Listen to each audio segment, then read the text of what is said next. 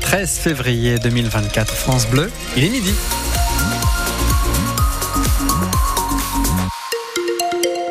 Côté météo, le ciel est couvert sur l'ensemble de la région. On attend de petites pluies pour euh, la soirée. Actuellement, euh, entre euh, autour de 6-8 degrés. On aura jusqu'à 10 cet après-midi. Et puis, si vous prenez les transports en commun à Reims, sachez qu'il y a un problème technique sur le réseau du tramway. Interruption du réseau de tramway entre les arrêts Gare Centre et Campus. En revanche, le tramway circule hein, entre Neuchâtel et Gare Centre et entre Campus et Robert Debré. Bonjour, Margot Turgy. Bonjour Olivier, bonjour à tous. Producteurs de lait manifestent à Paris. Arrivé à 10h ce matin, 100 à 150 éleveurs de l'APLI, l'association des producteurs de lait indépendants, se sont retrouvés à 11h devant euh, l'Assemblée nationale pour prise de parole et rencontre avec des députés avant une opération distribution de lait gratuite prévue devant la Tour Eiffel, 2000 litres de lait équitable donné aux passants pour alerter sur leurs conditions de travail et dire que d'après eux, les annonces du gouvernement pour répondre à la crise agricole ne prennent pas assez en compte la question du prix de vente du lait et donc de leur rémunération, explique l'Ardonnais Adrien Lefebvre, le président national de l'association Appli. Aujourd'hui, ils sont en train de régler des petites euh, mesures pour essayer de, faire plaisir aux agriculteurs, mais le problème est bien plus grave, il est structurel, et c'est un problème de prix. Là, on a écouté le syndicat majoritaire, c'est bien, il en ressort que des mesures sur les contraintes, mais derrière, il en ressort rien sur le prix. Aujourd'hui, Egalim ne couvre, dans le cas de la production laitière, que 50% de la production, parce que tout ce qui est en restauration et tout ce qui est à l'export n'est pas concerné par Egalim.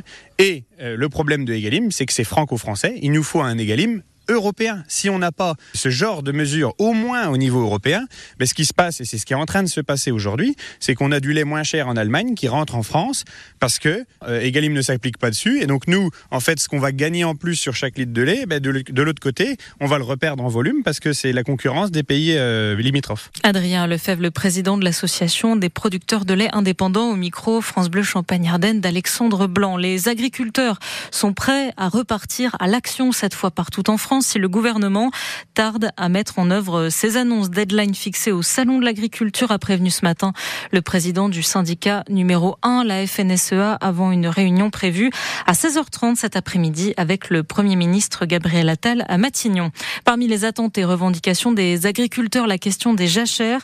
La Commission européenne vient d'adopter pour 2024 une exemption partielle à cette obligation prévue par la PAC, la politique agricole commune. Le business du champagne bat son plein Au Wine Paris, le rendez-vous des professionnels du vin qui se tient depuis hier et jusqu'à demain en porte de Versailles, avec dans le hall 3 le stand des vignerons indépendants du Champagne. 18 exposants pour représenter 3000 hectares de vignes et ils n'ont aucun problème à se faire une place au milieu des mastodontes du Champagne, assure Christine Sevillano. Elle est présidente de la Fédération des vignerons indépendants de Champagne. Clairement, les acheteurs, quand ils viennent sur notre stand, c'est vraiment parce qu'ils cherchent des vins d'artisans fait vraiment euh, bah, de A à Z, de manière authentique.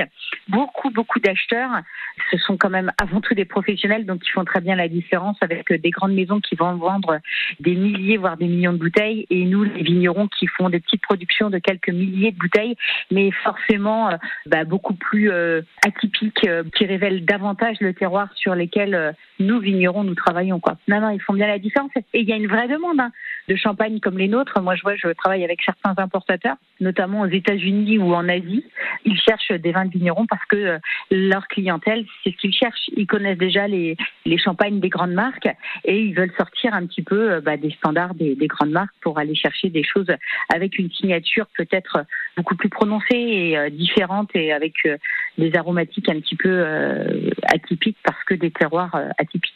Les ventes à l'étranger, gros enjeu pour les vignerons indépendants de Champagne, ont reculé l'année dernière après deux années records, recul de 6% en, 2020, en 2023 selon la Fédération des exportateurs de vins et spiritueux de France. Les salariés du Champagne, eux, ont déjà prévu de remanifester ceux du groupe Pernod Ricard. Déjà mobilisés jeudi dernier, vont à nouveau réclamer une prime de partage de la valeur, 2000 euros par salarié, après-demain, ce jeudi, devant la maison Moum à Reims, entre 9h et midi. Quarantaine de personnes évacuées hier soir dans les Ardennes à Rethel à cause d'un incendie dans l'entreprise Smurfit Kappa, industrie de papier carton, zone industrielle de l'Étoile. Les flammes parties vers 20h45 d'un ventilateur aspirateur se sont propagées à des bottes de carton. 46 personnes au total ont été évacuées. On les surnomme les rats Surnom par très ragoûtant à l'image de leur réputation, les pigeons, alors que la chanteuse Stone a demandé la semaine dernière à la ville de Reims d'arrêter de les réguler en les tuant par implosion de leurs poumons. La mairie répond qu'elle privilégie la prévention. Marie Depaky est adjointe en charge de la santé.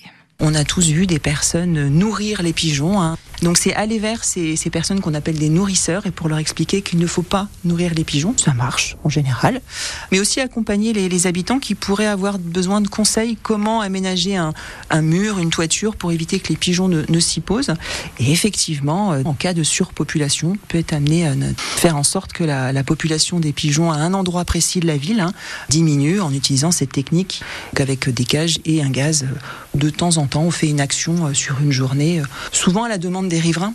Alors, on n'a pas attendu d'avoir des associations qui nous sollicitent, et donc on étudie d'autres moyens pour que Reims euh, ait une autre technique pour limiter la, la, population des pigeons. Donc ce sont des pigeonniers contraceptifs ou du maïs contraceptif. Marie de Paquet, adjointe en charge de la santé à la mairie de Reims. Et puis une jolie idée de sortie pour ce week-end. Le musée Rimbaud de Charleville organise une opération entrée gratuite. C'est 17 et 18 février entre 14h et 17h30 pour permettre aux visiteurs d'admirer les quatre nouvelles pièces de ses collections acquises pendant une vente aux enchères à Paris, dont une lettre d'Arthur Rimbaud à sa mère datée de 1891. Ces manuscrits seront ensuite restaurés avant de faire leur retour au musée en juin prochain.